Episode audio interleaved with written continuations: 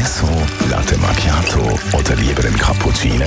Es ist Zeit für die Radio 1 Kaffeepause mit der Nino Nicapace. Präsentiert von der Kaffeezentrale. Kaffee für Gourmets. www.kaffeezentrale.ch Fehler passieren überall, auch beim Kaffeemachen. Darum, äh, Nino, in Sachen Rohkaffee, was, was kommt da vor?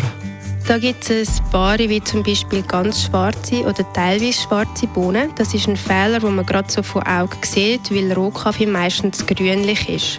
Dann gibt es noch saure Bohnen. Auch das erkennt man von Augen, weil die Rohbohne in dem Fall eine braune Farbe hat. Dann gibt es noch verbrochene Bohnen oder solche, die von Insekten angefressen worden sind, um mal so die einfachsten aufzuzählen. Aber generell, wie kommt es dazu? Wie entstehen die?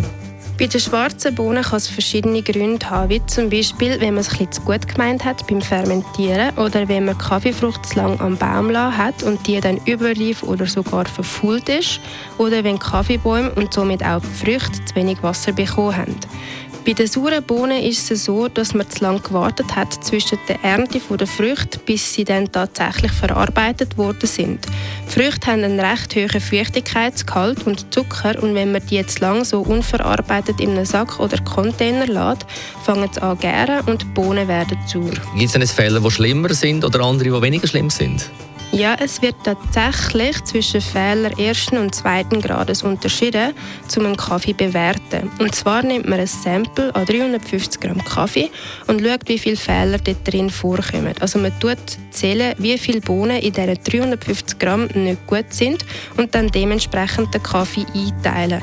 Schwarze oder saure Bohnen sind Fehler ersten Grades, weil sie den Kaffeegeschmack sehr fest beeinflussen.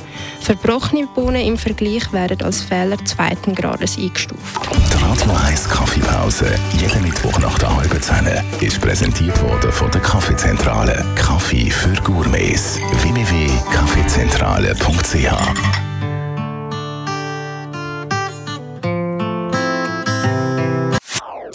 Das ist ein Radio 1 Podcast. Mehr Informationen auf radio1.ch.